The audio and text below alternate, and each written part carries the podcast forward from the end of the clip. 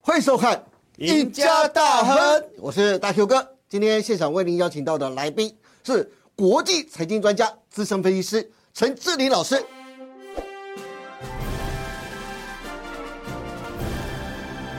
金老师你好，大哥你好，各位观众朋友大家好。是哎，金老师，对今天有个非常重要的讯息，就是今天的凌晨，美国的联准会一如市场预期升息一码，联邦利率创下了十六年的新高啊！是，因此我想赶快请来帮大家来解读这一次的利率会议的内容跟重点，到底联准会主席鲍尔的会后声明当中，你看到了什么？投资人接下来又该注意哪些投资的重点跟方向呢？是，那这次鲍威尔的这个会后记者会啊，原则上就是了无新意这四个字，哦了无新意。就一如市场预期啊，完全是符合市场预期。好、所以在昨天鲍威尔这个呃，就是联准会的这个会议的这个记录出来啊，是那股市的部分大概就是小涨小跌这样的一个波动，就是完全是符合预期的。对，哎、可是不一样哎、对哎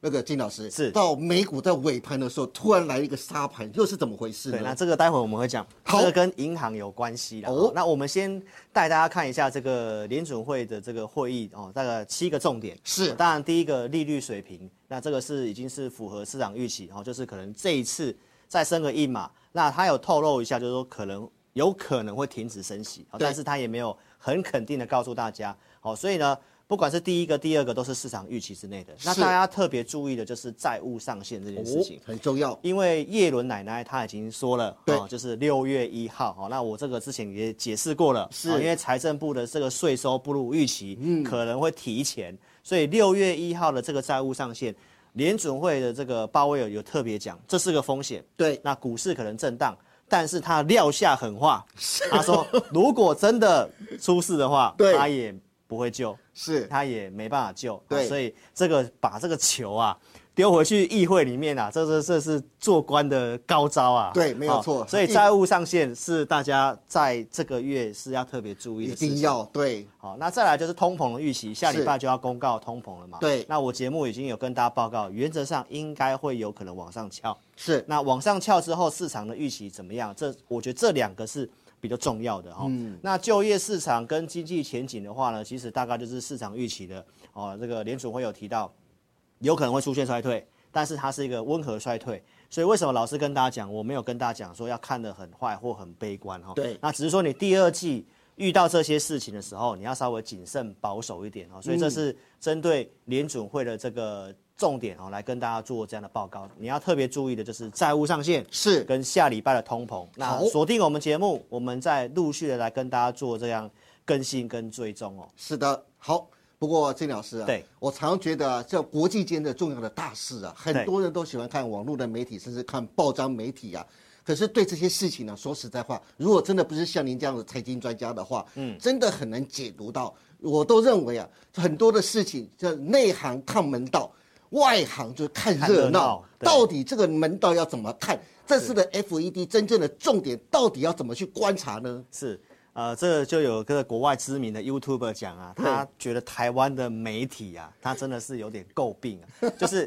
这个讲的东西太偏颇，特别都很喜欢往好的报道。对嗯但是实质上的内容其实并不是这样哈、那我们来解读一下昨天美股杀尾盘的原因，就是这个西太平洋的合众银行，对哦，它可能是成为美国第四家。要倒闭的银行，嗯，哎，这完全印证巴菲特所讲的呢，还会有银行会倒，哎，对，哦，除但是了会保第一共和之后，接下来就是西太平洋合众银行。是，那联准会也特别把这个银行事情拿出来讲，是他提到他要加强监管啊，对，好、所以呢，他也提到这个呃信贷紧缩或银行倒闭的事情需要观察一下哈、但是他也是强调，嗯，今年不会降息，所以是这次的会议是符合市场预期，但是稍微偏鹰派。就是稍微打击一下，大家认为可能会降息哈、对那虽然鲍威尔这么讲，但是大家还是不认同，还是认为七月会 降息。那我觉得这个原因是在于，因为六月份的债务上限，对所以我刚刚特别跟你强调，你要特别注意这件事情。真的嗯好，那接下来这个行情的话呢，我就跟大家做个简单的结尾，好就是这个联准会既然他已经跟你讲不降息的话，哈是，那接下来的行情的话就跟大家报告哈，那汇率的部分可能不会有太大的波动，嗯，美元的部分可能。你说它要跌，可能跌不太下去，就对在维持在一百块这附近。好，那台币的汇率可能也比较难有强力的升值的一个状况了。哦是，所以这个方面的话，外资它就会缩手。嗯，所以第二季的操作大概完全要靠内资。是好，所以我为什么跟大家报告第二季的行情，你稍微谨慎一点点。嗯，而且外资都是买这些大量大型的全值股嘛，所以如果电子股也这个产业景气呃需要到延到第三季，然后外资的资金又可能没有进来的话，那可能就完全靠内资。那内资的话，就是要找一些呃题材啊相关的这个政策啊。储能相关的股票哦，那我们好回来再跟大家做个详细的说明哦。好的，今天也非常谢谢陈振宇老师跟我们分享了这么多从美国的联总会会议升息一码，并决定今年不再降息的会后声明来看呢、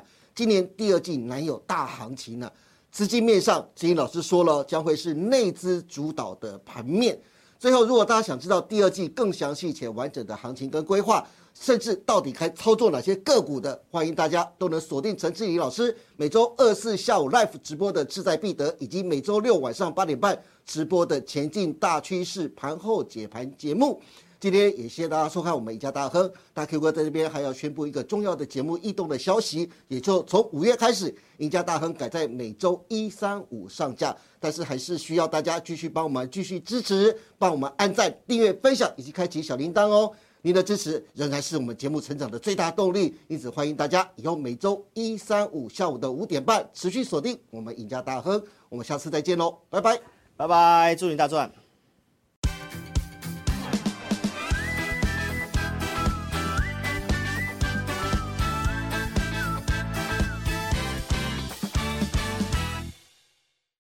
本公司所分析之个别有价证券，无不正当之财务利益关系。本节目资料仅供参考，观众朋友请勿看节目跟单操作，应独立判断、审慎评估并自负投资风险。